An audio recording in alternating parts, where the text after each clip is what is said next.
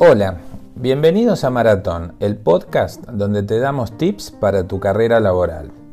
Soy Guillermo Ceballos y hoy vamos a compartir una historia real sobre algunas de las dificultades que tienen las personas sobrecalificadas para conseguir empleo.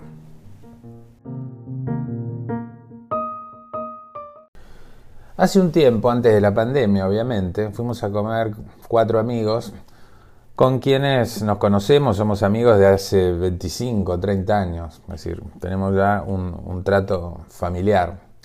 Como toda reunión pasó por todos los capítulos, ¿no? desde cómo estaba la familia, nuestros hijos, la salud de cada uno, un poco de política, es decir, los años de amistad hacen que las diferencias sean tolerables, y por supuesto hablamos de trabajo.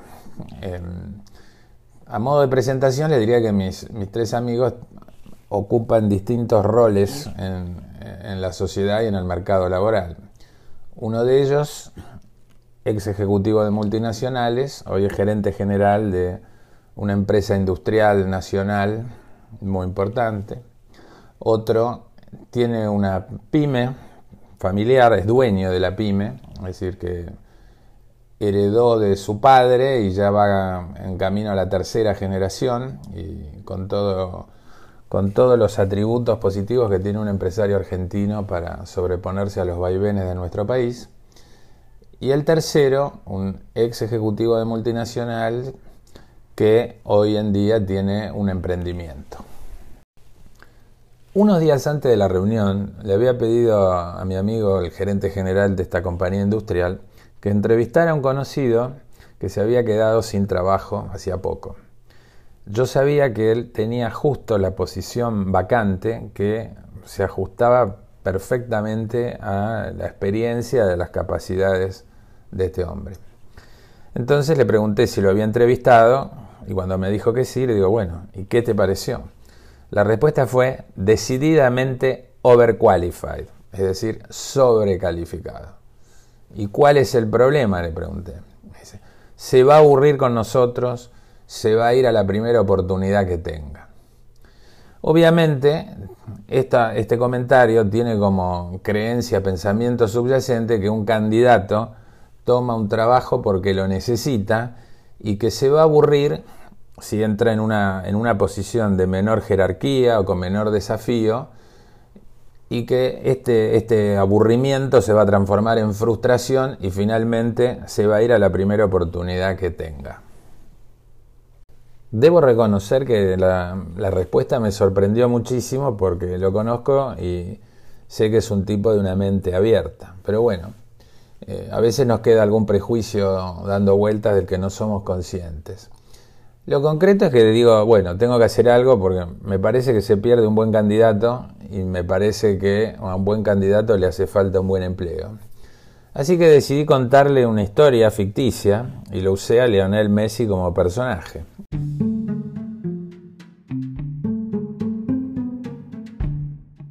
Imagínense que Lionel Messi hoy, que a los 33 años más o menos que tiene, cansado de ganar todos los títulos, eh, decide un buen día, ya sin problemas económicos y por más de una generación, retirarse del fútbol de alta competición. Y entonces vuelve a Rosario y a los dos meses que estar, de estar viviendo nuevamente allí, empieza a extrañar el fútbol, empieza a picarle el bichito del juego y entonces va y se presenta en un equipo de un torneo federal, o sea, de una división menor, hipotéticamente Barrancas del Paraná, y eh, se presenta el técnico y le dice, vengo acá porque me gustaría jugar, puedo entrenar dos veces por semana, etc.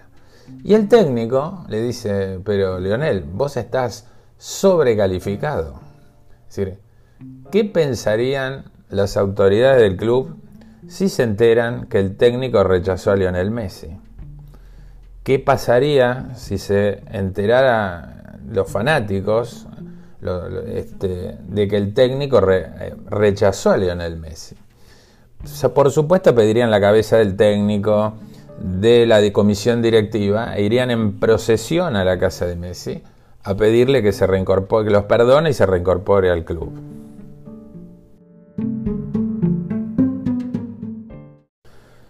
Fue entonces cuando intervino mi otro amigo, el, dueño de la pyme, en la discusión.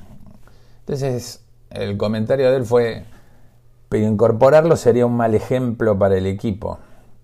¿Por qué? Simplemente porque él estaría entrenando dos veces por semana o a media máquina, cuando todo el resto del equipo le estás pidiendo máxima concentración, que estén toda la semana, máximo esfuerzo. Y entonces él le estaríamos tolerando una, una acción o una actividad menor que al resto.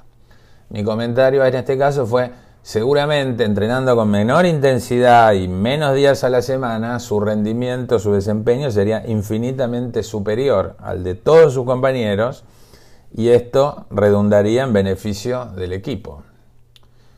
Bueno, lo concreto es que mis argumentos no fueron convincentes y probablemente porque hay algo de prejuicio en casos donde incorporar gente sobrecalificada no funcionó. Todos conocemos casos donde una persona ingresa y su actitud no tiene humildad o efectivamente en corto plazo empieza a presionar para ser promovido a posiciones más acordes con su historia laboral. Hay muchas razones por las cuales entiendo que es un error descartar de plano un candidato sobrecalificado. Y muchas de ellas las vamos a ver acá.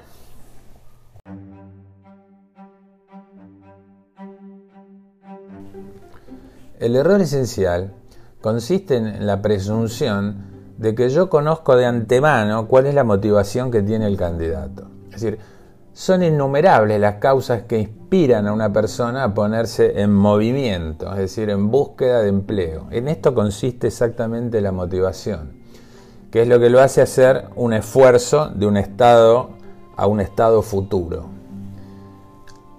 Hay numerables causas causales de motivación. Frederick Taylor, los incentivos laborales, Elton Mayo, las relaciones humanas, Abraham Maslow, la escala de necesidades, Douglas MacGregor, la teoría XY, Frederick Hesber, el enriquecimiento de tareas, David McLennan, la necesidad de logros, todos han destacado en los últimos 100 años distintos factores motivacionales que son relevantes para las personas. Por lo tanto, podemos sostener con un altísimo grado de certeza que a cada persona que es única la motivan distintos tipos de estímulos. Ahora, imaginemos por otro lado, ¿qué, piensan, en, qué piensan, si yo escribo una palabra que lleva las letras B larga, E, B larga, E? Es decir, una palabra integrada por estas cuatro letras, B larga, E, B larga, e. Muchos seguramente se imaginarán un bebé. Otros se imaginarán alguien que está bebiendo. Y otros se imaginarán a alguien que llaman de esa forma alguna persona de su familia, una pareja, a la que llaman cariñosamente bebé. Entonces, ¿qué es lo que quiere decir esto? Que no solo cada persona es única y responde a distintos estímulos, sino que además cada persona responde diferente al mismo estímulo. El tema acá es cómo nosotros los entrevistadores nos podemos atribuir el conocimiento profundo de las motivaciones que llevan a un candidato a cambiar de empleo.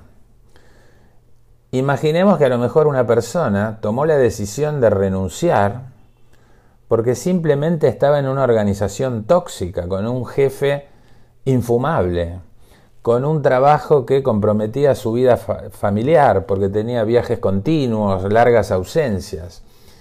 Entonces este señor que llega a la conclusión de que su, em, que su salud mental, que su familia vale más que el empleo, concienzudamente va y decide cambiar. Y a lo mejor encuentra una empresa más pequeña, donde tienen menos sofisticación, donde las cosas son más a pulmón, pero que tiene cuentas eh, en este caso obviamente estoy imaginando una persona del área comercial, tiene cuentas mucho más próximas geográficamente, dos o tres cuentas buenas pero que están cerca y se pueden manejar mejor.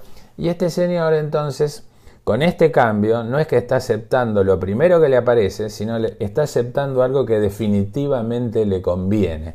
Y esto es mucho más importante para él que toda la magia que puede tener el encanto de los viajes, los hoteles y los aeropuertos.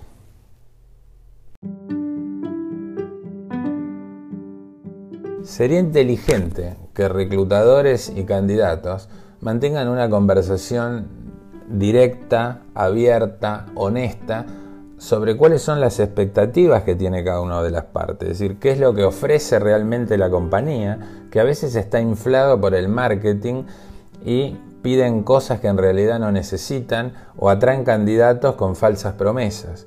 Y, por, y asimismo que los candidatos digan exactamente qué esperan y por qué aspiran a esas posiciones. Y entonces allí podríamos encontrar un, punto de, de coincidencia sobre las necesidades y las expectativas de las partes.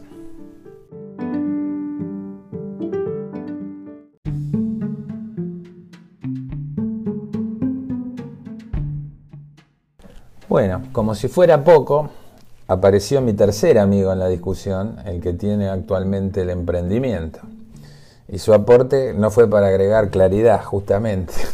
Dijo, si el candidato tiene más de 50, tampoco lo van a querer, independientemente de su sobrecalificación.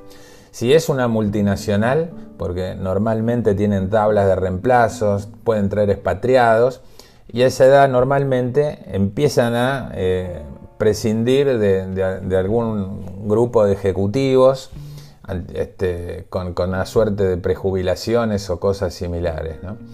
Y entonces me mira y me dice, con gran ironía, me dice, presentaste un tipo calificado y al final nadie lo quiere.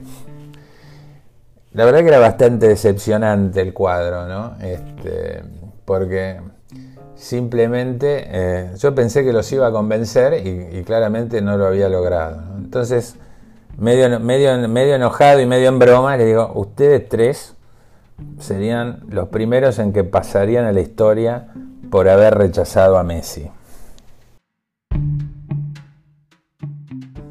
Bueno, como les conté, esta historia fue absolutamente tal cual la acabo de contar. Un poco frustrante, este, sobre todo porque vi que un amigo necesitaba cubrir una posición de nivel gerencial importante y yo le había presentado un buen candidato, muy buen candidato, con lo cual hubiera logrado que las dos partes estuvieran contentos, tanto la empresa como, como este conocido. Lo que esto muestra es que todas las personas, independientemente de cuán abiertas nos consideremos, sin excepción, tenemos prejuicios. Y los prejuicios están tan delante de nuestros ojos que no los vemos. Entonces, ¿qué, podemos aprender de acá? ¿Qué, recomendación me, animo a hacerles? Eh, bueno, en el caso de que ustedes sean, alguno sea consciente de que está aplicando una posición para la que podría ser considerado sobrecalificado o que la posición les quedaría chica, yo diría que en el primer contacto, aunque sea a través de la web, expresen claramente cuáles son sus motivaciones. Este, y que si son motivaciones serias, este, bien fundadas, profundas, y, que logran transmitir convicción aún por escrito, y desde luego si después llegan a acceder a una entrevista, ustedes pueden aportar a la mesa mucho. ¿Por qué? Porque tienen una historia profesional donde aprendieron desde chiquitos que los ejecutivos tienen que velar por su propia capacitación.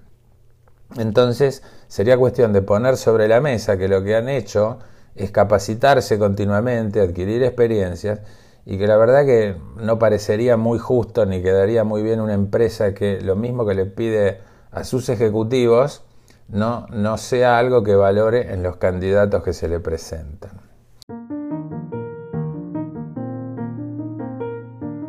Bueno, em, eh, da, para mucho el tema, quizá lo podamos tocar en alguna otra próxima oportunidad.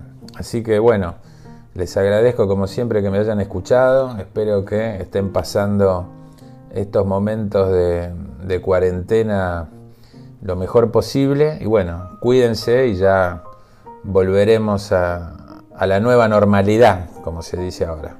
Muchas gracias.